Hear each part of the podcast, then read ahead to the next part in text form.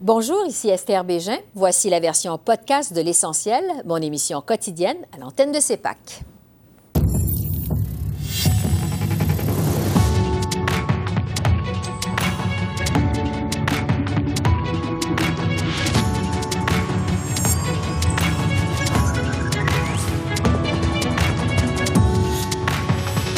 Guerre Hamas-Israël. Le Canada vote pour un cessez-le-feu aux Nations unies.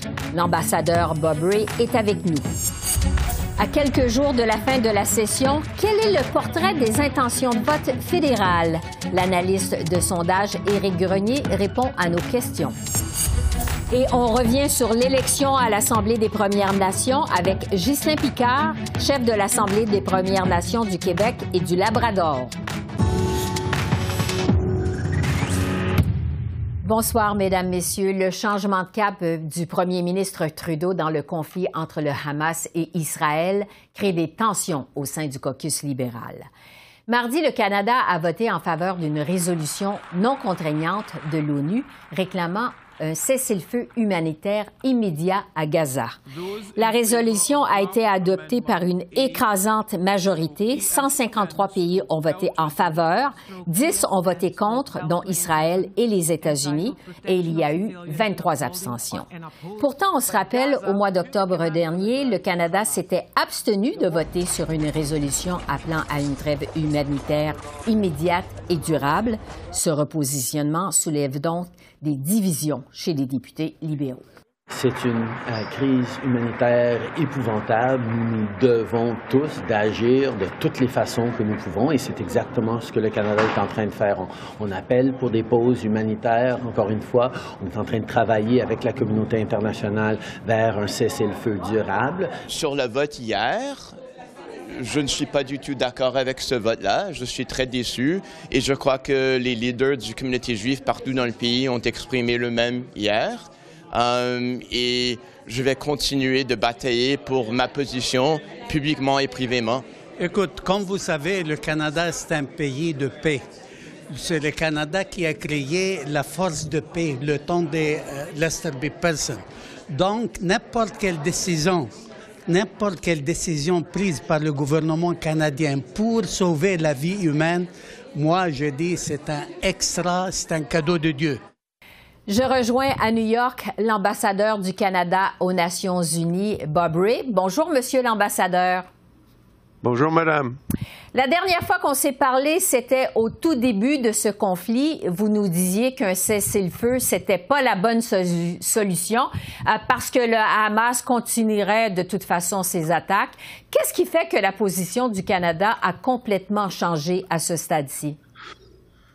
Euh, d'abord, je pense, je pense que la position du Canada n'a pas complètement changé, mais la raison pour laquelle nous avons voté en faveur de la résolution hier, euh, je crois que l'explication la, plus simple, c'est de dire que la situation humanitaire a, continué à détériorer et euh, le témoignage que nous avons reçu de, tous nos clients, de tous nos les gens avec lesquels nous travaillons, euh, de l'ONU, des agences de l'ONU, de, tous ceux qui sont complètement impliqués dans la situation, était que la situation, le statu quo ne pourrait pas continuer parce que le, le, le, le conflit a créé des, des, conséquences tellement sérieuses du point de vue humanitaire qu'il faut avoir un cessez-le-feu euh, humanitaire pour, euh, pour faire face à, à ce problème. Et c'est la, la raison la plus simple que je peux vous donner et je pense que c'est la vérité. Cette euh, résolution de l'ONU est non contraignante. Euh, vous espérez quoi pour la suite des choses? Euh, on espère qu'il y aura un esprit dans les parties au conflit, c'est-à-dire le gouvernement d'Israël, Hamas et d'autres agences, d'autres groupes qui sont impliqués dans le conflit, pour commencer à parler encore de la situation humanitaire et aussi la, situation des otages, euh, parce que nous pensons que euh, c'est quelque chose qui devrait être discuté encore une fois. Il faut continuer d'essayer. Euh, et je crois que c'est ça qu'on espère pourrait avoir lieu. Nous, on va continuer de parler avec tous les partis sauf Hamas. On ne parle pas directement avec Hamas parce qu'ils sont une organisation qui sont nommés comme terroristes, mais on va continuer de parler à tout le monde avec, nos collègues, avec nos voisins. Il y a 21 pays qui se sont joints avec nous pour euh, changer la vote euh, d'abstention jusqu'à voter en faveur. Alors ça, c'est la situation. Quand on regarde le bilan, Monsieur l'ambassadeur, plus de 18 000 morts du côté palestinien, en majorité des femmes et des enfants. Est-ce que ce changement de position du Canada, ça arrive trop tard? Ah, ben, écoute, euh, la question d'une cessez-le-feu, c'est une décision qui va être faite par, euh, par les, euh, les, gens qui sont là. Nous avons toujours parlé aux gens, à tout le monde, pour augmenter la livraison des services, pour encourager encore des discussions directes entre les parties pour si on, peut arriver à une solution humanitaire pour les otages, etc. Et c'est une approche qu'on va continuer. Euh, mais pour nous, le changement de vote était nécessaire pour envoyer un message très clair aux partis que nous voyons un vrai problème pour la population palestinienne à laquelle on peut pas, on, doit répondre. On peut pas, on peut pas dire que les vies, les vies euh, sont, pas tellement. On ne peut pas envoyer un message pour donner le sens que on, pense que les, certaines vies sont plus importantes que les autres. Mm-hmm. Toutes les vies sont importantes et ça inclut la population palestinienne. Pour revenir à ce que l'ONU demande, donc un cessez-le-feu humanitaire immédiat à Gaza.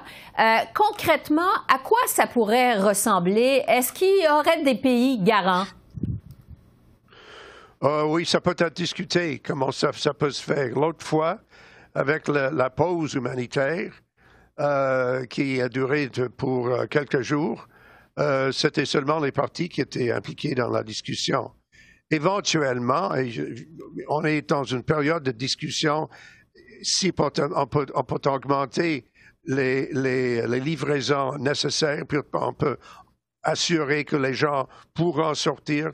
Est-ce que les otages, il y aura un échange nécessaire pour créer encore des possibilités. Euh, Aujourd'hui, je, rencontre une famille de euh, des, familles des, otages qui sont venus à New York. Je vais les rencontrer personnellement pour voir qu'est-ce qu'on peut faire euh, plus qu'on fait déjà pour assurer que les gens comprennent la, sévérité du problème humanitaire et le fait que tenir les otages comme, il, comme a fait Thomas, euh, c'est un crime de guerre, c'est mhm. clair. Euh, il n'y a pas question de ça. On sait que le premier ministre euh, Trudeau s'est entretenu hier longuement avec Benjamin Netanyahou. vous vous attendez à quoi comme réaction de la part d'Israël? Seront, ils seront pas en faveur de notre décision, mais ça, nous savions avant la discussion. Pour moi, la bonne chose de, ce que j'ai entendu de cette discussion, c'était c'était euh, c'était franc, c'était un bon échange de, des points de vue. On a parlé de, de l'avenir, de qu'est-ce qu'on peut faire pour euh, assurer euh, une stabilité, une paix et un retour à la table de négociation. ça, c'était la position du Canada. Il, il, faut continuer d'essayer de trouver une solution politique qui va durer.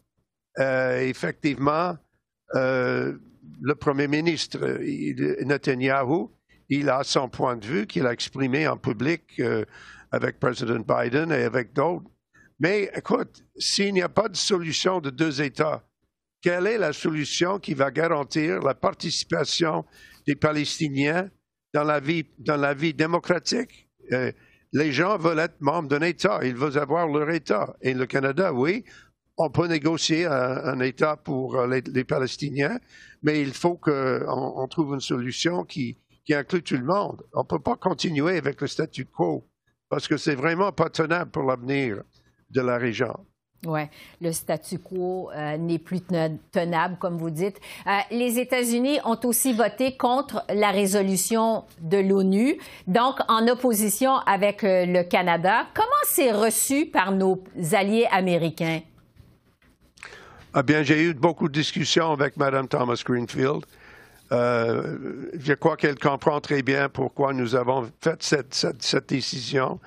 Elle a, elle, a, fait sa décision. C'était pas surprenant. Mais écoute, euh, les États-Unis font beaucoup dans la région pour parler avec, euh, avec les partis, pour parler avec Qatar, pour parler avec, euh, avec Israël, pour voir qu'est-ce qu'on peut faire pour avancer les choses. Et, nous restons, il y avait des différences d'opinion dans le G7. la France était avec nous. il y avait d'autres qui étaient toujours abstention. Il y avait d'autres qui étaient euh, qui étaient contre, comme les États-Unis. Mais il faut continuer, il faut reconnaître que nous, nous sommes tous ensemble à essayer de trouver des solutions. Je vois beaucoup de respect euh, entre euh, nous et, nos alliés, avec nos collègues européens qui de plus en plus ont pris une position en faveur d'une pause, d'une cessez-le-feu mm-hmm. humanitaire. Et il faut continuer la discussion. C'est ça la diplomatie. Euh, il y a des choses qui arrivent, il y a une crise, il faut répondre à la crise, il y a des opinions, mais on doit continuer la conversation et on doit continuer une discussion qui va envers changer les choses, parce que les choses ne peuvent pas continuer comme elles sont maintenant. Bob Ray, ambassadeur du Canada à l'ONU, merci beaucoup. Merci de votre temps. Merci, Esther. À la prochaine. À la prochaine.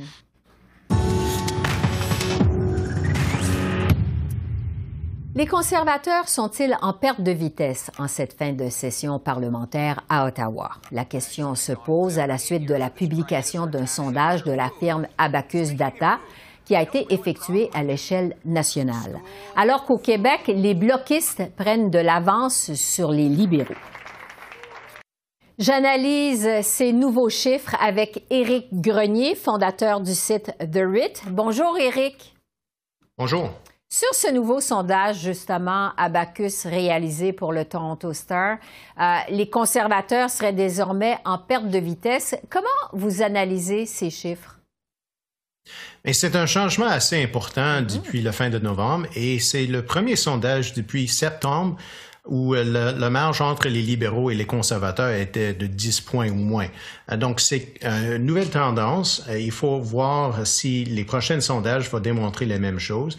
Mais c'est clair que ça, indique que les dernières semaines ont eu un effet sur l'opinion publique. C'est juste un sondage. Comme j'ai dit, il faut, euh, faut attendre des autres chiffres pour confirmer ces, ces tendances, oui ou non. Euh, mais c'est certainement intéressant parce que c'est la première fois qu'on a vu un mouvement assez important euh, dans les sondages depuis des mois.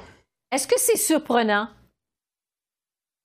Je dirais non, peut-être pas, parce que euh, on sait que les dernières semaines étaient un peu difficiles pour Pierre Poilievre.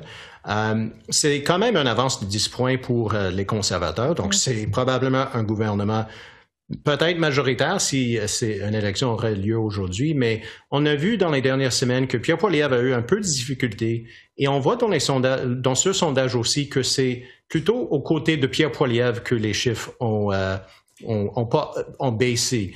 Euh, sur sa popularité personnelle. On n'a pas vu un, hausse d'appui pour Justin Trudeau ou pour le gouvernement libéral. C'est plutôt un, un baisse d'appui pour les conservateurs et surtout parmi les anciens libéraux qui, dans les derniers mois, ont dit aux sondeurs qu'ils vont voter pour les conservateurs.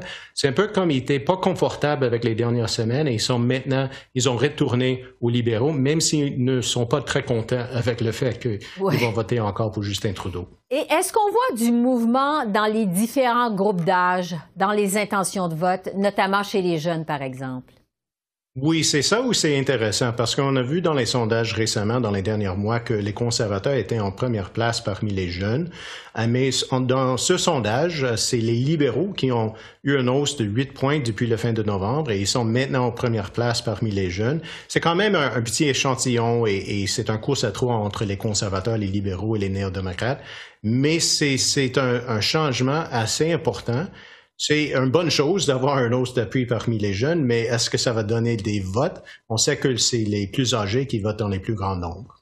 Je veux vous entendre, Éric, maintenant sur les chiffres fédéraux, mais au Québec. Euh, est-ce qu'on voit beaucoup de changements? Euh, on, a vu dans ce sondage que euh, les, euh, le Bloc québécois était en première place dans le sondage avec 33% Les libéraux étaient en deuxième place avec 28 et les conservateurs à 21% C'est un baisse d'appui pour les libéraux depuis les, derniers mois, même si c'est un peu de stabilité euh, dans les dernières semaines, mais euh, c'est un avance de 5 points pour le bloc qui est beaucoup plus important que dans les, les élections précédentes, 2021. Euh, et pour les conservateurs, 21% c'est mieux que le 19% de 2021, mais c'est pas le 24, 25, 26% on a vu dans quelques sondages. Donc, ça, il y avait un peu de mouvement au Québec, c'est aux côtés des conservateurs et peut-être les libéraux, et le bloc est toujours en première place. Ouais. Comment vous expliquez justement ces réticences envers les conservateurs au Québec? Euh, on sait que euh, Pierre Poilievre n'est pas euh, si populaire au Québec que dans le reste du pays et probablement ça a eu un effet. et encore, les, dernières semaines, peut-être c'était plutôt en anglais que ça se passait, mais mm-hmm. on sait que ça, ça a l'air que ça a eu un peu, un peu, un peu d'un effet au Québec. Mais il faut être clair aussi que même les meilleurs sondages pour les conservateurs, c'était souvent à 25, même 27 c'est pas euh, un, parti qui est très populaire au Québec. C'est le même score que Stephen Harper a, eu en 2006. Euh, il y a toujours un peu de réticence chez les Québécois envers le Parti conservateur. 21% euh, c'est un bon score pour les conservateurs. Peut-être c'est un, deux, trois sièges de plus, mais on n'est pas dans la zone de 20 ou 25 sièges pour les conservateurs au Québec. Oui. Euh, en terminant, Eric, il y a eu vraiment beaucoup de sondages au cours de l'automne. On s'en est parlé à plusieurs reprises, vous et moi, ensemble. Euh, qu'est-ce que vous allez surveiller dans les prochains sondages qui vont venir à l'échelle nationale? Mais c'est vraiment juste de voir si ça va être une nouvelle tendance. Euh, est-ce qu'on va voir des, autres sondages qui indiquent qu'il y a un baisse d'appui pour les conservateurs, un hausse pour les libéraux, ou est-ce que ce sondage est juste un peu aberrant et on va voir dans les, prochaines semaines, peut-être en janvier, que c'est encore une avance de 15 points pour les conservateurs? Euh, au moins pour les libéraux, euh, je pense que les temps des fêtes vont être beaucoup plus joyeux qu'ils étaient prévus. Et peut-être euh, il va rentrer en 2024 avec un peu d'espoir parce que les dernières semaines étaient assez difficiles pour les libéraux. Mm-hmm. Et c'est bon pour eux de voir un sondage comme ça. Et peut-être pour les conservateurs, ça va donner un peu de réflexion sur leur, leur, leur décision ces, ces dernières semaines. Oui, mais quand même pour les conservateurs, il est trop tôt pour parler d'une tendance à la baisse, là. Oui, je pense qu'il faut, euh, faut voir euh, plusieurs sondages. Un sondage, c'est juste un sondage. Euh, et, mais si on, voit la même chose dans les prochaines semaines, je pense que ça, ça, va être le temps pour les conservateurs d'être un peu inquiétés que peut-être mm-hmm. leur, leur, leur, stratégie ces, ces derniers mois n'a pas fonctionné ça pourrait devenir inquiétant. Éric Grenier, merci beaucoup. Merci, très apprécié. Merci, beaucoup. Au revoir. On revient maintenant sur l'élection la semaine dernière de la nouvelle chef de l'Assemblée des Premières Nations, Cindy Woodhouse, qui est originaire du Manitoba. Son opposant David Pratt a concédé la victoire après le septième tour de scrutin et a lancé un appel à l'unité derrière la nouvelle chef. I'd like to thank uh, so many, I want to thank each and every one of you for being here. And first and foremost, I want to thank the candidates. Et pour réagir à cette élection, je retrouve Ghislain Picard, chef de l'Assemblée des Premières Nations du Québec et du Labrador. Bonjour, Monsieur Picard. Oui, bonjour, Madame Bégin. Comment vous réagissez d'abord à l'arrivée de Cindy Woodhouse? Ben, c'est une bonne nouvelle. On, sait que ça a été euh, une démarche électorale euh, quand même corsée, euh, six candidats en lice. Et donc, ça a été un processus électoral qui a demandé du temps hein, et des candidats qui étaient tous de, de, de, calibre, mm-hmm. faut-il le dire, et avec une concession des deux, entre les deux qui restaient à la toute fin, ben, c'était euh, une, conclusion très, très honorable. Est-ce que vous vous attendez à un nouveau style de gestion? Ben, euh, Cindy Woodhouse, c'est une personne qui n'est pas euh, nouvelle. euh, au sein de l'Assemblée des Premières Nations, puisqu'elle laisse derrière elle euh, la responsabilité de chef régional pour le Manitoba. Mais ce qu'il faut ajouter à cela, c'est le fait qu'elle a été euh, aux côtés de plusieurs autres chefs nationaux. je pense à Perry Bellegarde, Sean Atleo, Phil mm-hmm. Fontaine à l'époque. Donc, elle a déjà une vaste expérience, sait très bien comment l'Assemblée des Premières Nations euh, se doit de fonctionner. Euh, mais j'ajoute à cela le contexte un peu plus particulier de l'APN, hein, qui, qui, vient de mm-hmm. traverser quand même une période assez tumultueuse. Donc, euh, elle va être au cœur de ces, cette action-là et elle va être épaulée également avec les, ses collègues de l'exécutif dont, dont, je suis. Et je pense qu'elle va être, euh, elle va sans doute être beaucoup portée à, l'écoute euh, de, ses collègues et aussi euh, peut-être, contrairement à, des personnes qui l'ont précédé, peut-être mm-hmm. une, une, façon de faire qui soit plus, je dirais, plus collective. Vous venez de parler de cette période tumultueuse à l'APN. Euh, comment vous voyez le travail à faire pour rebâtir l'unité au sein de l'Assemblée?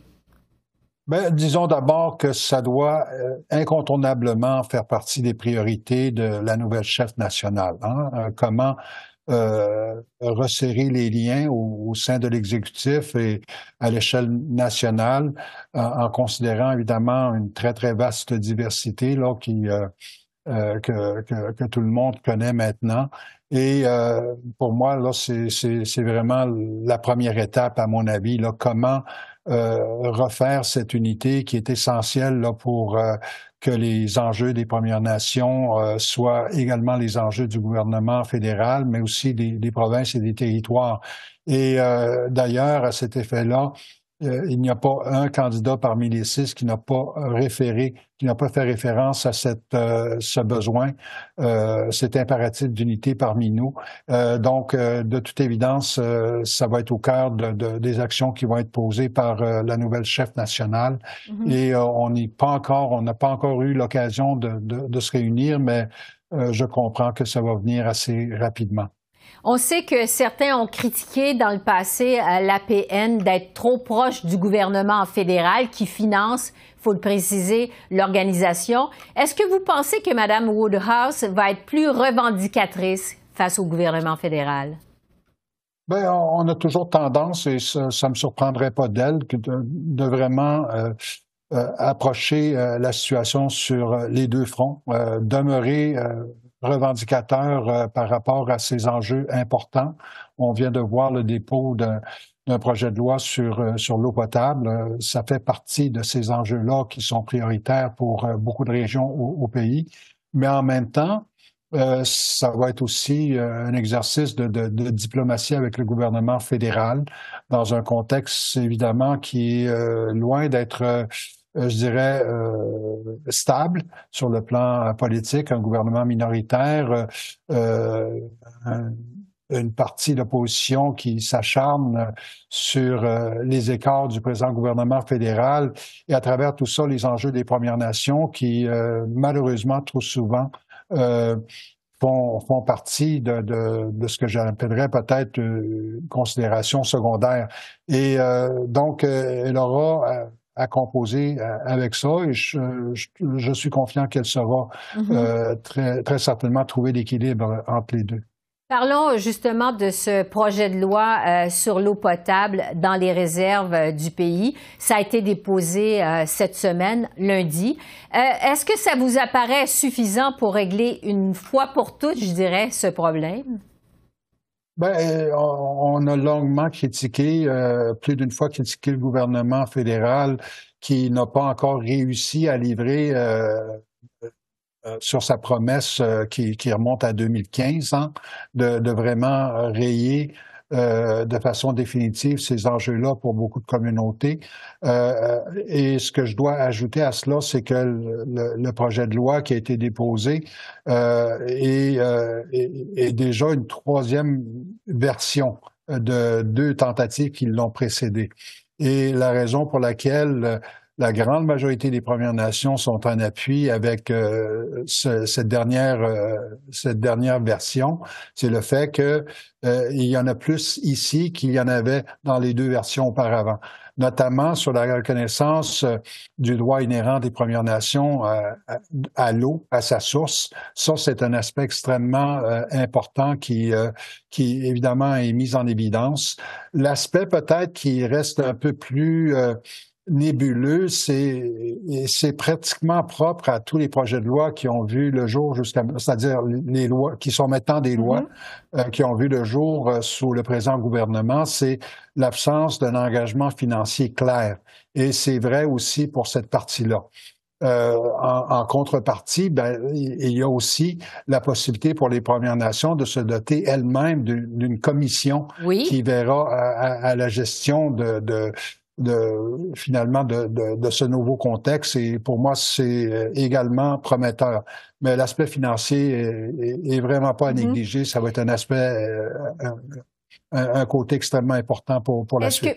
Est-ce que vous pensez justement que cette commission euh, de l'eau qui va être dirigé par les Premières Nations, euh, cet euh, organisme-là va être efficace pour s'assurer justement que le gouvernement respecte ses engagements en matière d'eau potable? Est-ce que ça va être assez, ben, vous pensez?